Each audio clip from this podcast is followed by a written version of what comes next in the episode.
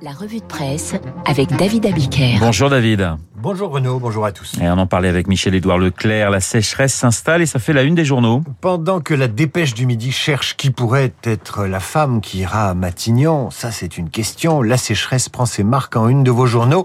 La sécheresse arrive, annonce Libération. Pourquoi la sécheresse frappe déjà, titre Sud-Ouest? Le puits de Dôme à sec s'inquiète le journal Dans les échos, vous apprendrez qu'aux difficultés structurelles du secteur de l'élevage, la pénurie d'eau pourrait accentuer la pénurie de lait, puisque le manque d'eau va réduire la production de fourrage et peser sur les rendements. Alors évidemment, Lorsqu'à la une du Figaro, on lit que Macron fait face au casse-tête de l'après-Castex, ces histoires de casting paraissent bien dérisoires en comparaison des travaux pratiques qui s'annoncent pour la prochaine ou le prochain Premier ministre. Dans Libération, Paul Quignot estime que celle ou celui dont le président connaît déjà le nom peut d'ores et déjà se mettre au boulot pour faire face à ces épisodes de sécheresse qui vont se répéter de plus en plus et qui vont exiger une vraie planification écologique. Paul Quignot qui est sceptique sur les réponses structurelles que le pouvoir et ses préfets pourront apporter au manque d'eau dans l'immédiat. En attendant de faire couler l'eau, l'État fait couler les millions. Et ça, c'est à dire dans les pages écho du Figaro. 20 millions débloqués pour inciter les agriculteurs à s'équiper en système d'irrigation plus efficace, titre le quotidien. 20 millions qui s'ajoutent à ceux déjà mobilisés, ça fera 40. C'est dérisoire face à l'enjeu, de même que les restrictions d'eau dans une quinzaine de départements cités par le Figaro sont elles aussi dérisoires. Et la sécheresse tombe mal, à l'heure où la France s'est donné pour mission de produire plus pour parer les effets négatifs de la guerre en Ukraine. Les pertes de rendement pourraient atteindre 40% cette année. Alors que va-t-on faire pour avoir de l'herbe? Eh bien, si vous lisez le quotidien, on va racler les fonds de tiroir, si j'ose dire. On va faucher l'herbe qui pousse et qui est inutilisée sur les terrains de manœuvre militaires. On va aller chercher le fourrage qui pousse et ne sert à rien le long des voies ferrées. Les éleveurs vont pouvoir faucher des surfaces dans les collectivités. Vous savez, sur ces terrains où il y a de l'herbe qui pousse et qui sert à rien. Vous voyez où on en est 100 millions d'euros d'augmentation pour le budget des agences de l'eau et l'installation progressive de ces fameuses bassines destinées à stocker les excédents de pluie en prévision des périodes de sécheresse des bassines prévues pour qu'on épuise l'eau l'été. Le problème étant qu'elles ne sont pas vraiment remplies cet hiver. Dans le Figaro, Yves Tréhard se demande si la promesse d'une planification écologique sera vraiment incarnée par le futur Premier ministre. Il prédit même qu'Emmanuel Macron aura besoin d'un Premier ministre qui sache tenir la barre par gros temps. Pire que le gros temps, il y a le gros temps sec. Dans le monde apparaître aujourd'hui une affaire, euh, eh bien dit, toutes les difficultés du monde paysan. C'est l'affaire Verschuer. Dans ce bourg de l'Oise, le bruit et l'odeur des 260 bovins de cette famille d'agriculteurs indisposent le voisinage qui a saisi la justice, explique le monde. En condamnant les éleveurs à faire cesser les troubles, la cour d'appel d'Amiens a jeté un froid dans le monde paysan.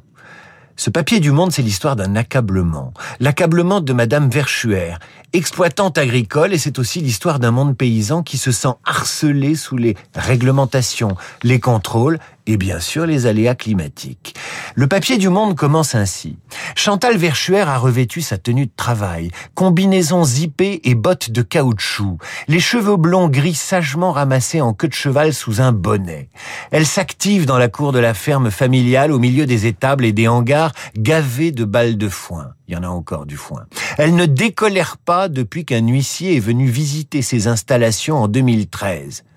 Il a eu des hauts de cœur, raconte-t-elle, encore interloquée.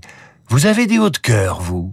Elle ne comprend pas que l'on puisse reprocher à sa ferme d'exhaler des odeurs de campagne. Encore moins que des voisins aient décidé d'attaquer en justice cette famille d'exploitants agricoles installés depuis quatre générations à Saint-Aubin-en-Bray dans l'Oise, et ce, à cause du bruit et de l'odeur dégagés par le bétail, 260 bovins.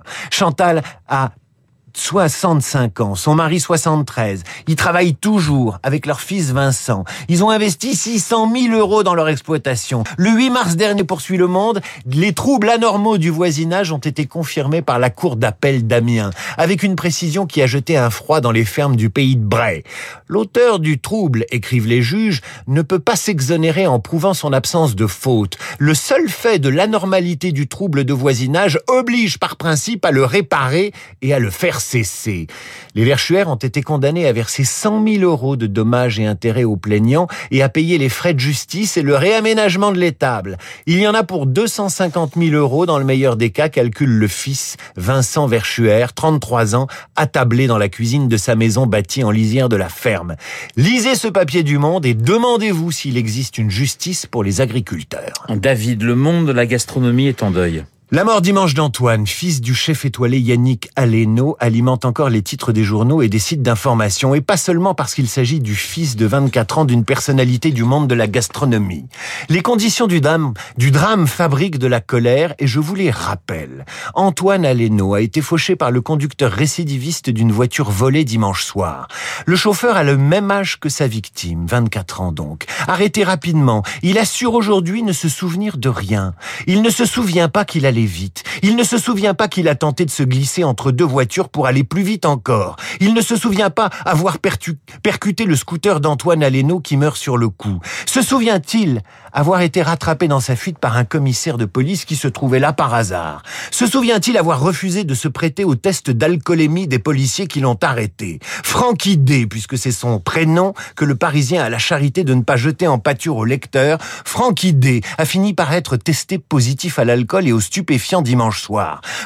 D ne se souvient sans doute pas qu'il a plusieurs infractions à son actif à son passif, dirais-je, notamment des délits routiers, des affaires de violence aussi. Un petit délinquant sans envergure note un proche de l'enquête. Plus vous lisez le compte-rendu et les premiers éléments recueillis par le Parisien, plus l'exaspération monte contre ce spécimen de délinquant routier. Et bien sûr, quand à la fin de l'article du Parisien, vous découvrez que Francky D était visé par une fiche de recherche pour une peine de prison qu'il n'avait pas purgée, vous vous posez une fois de plus cette question. Pourquoi Francky D ne dormait-il pas en prison dimanche soir au lieu de voler une voiture avec laquelle il a percuté Antoine Aleno. On soignera sa colère en lisant le nouveau hors-série de Philosophie Magazine. Il y est question du végétal, des plantes et surtout des arbres. Vous y apprendrez que les arbres peuvent nous aider à philosopher et vivre en harmonie.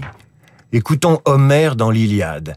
La génération des hommes est semblable à celle des feuilles, le vent répand les feuilles sur la terre, et la forêt germe, et en produit de nouvelles, et le temps du printemps arrive.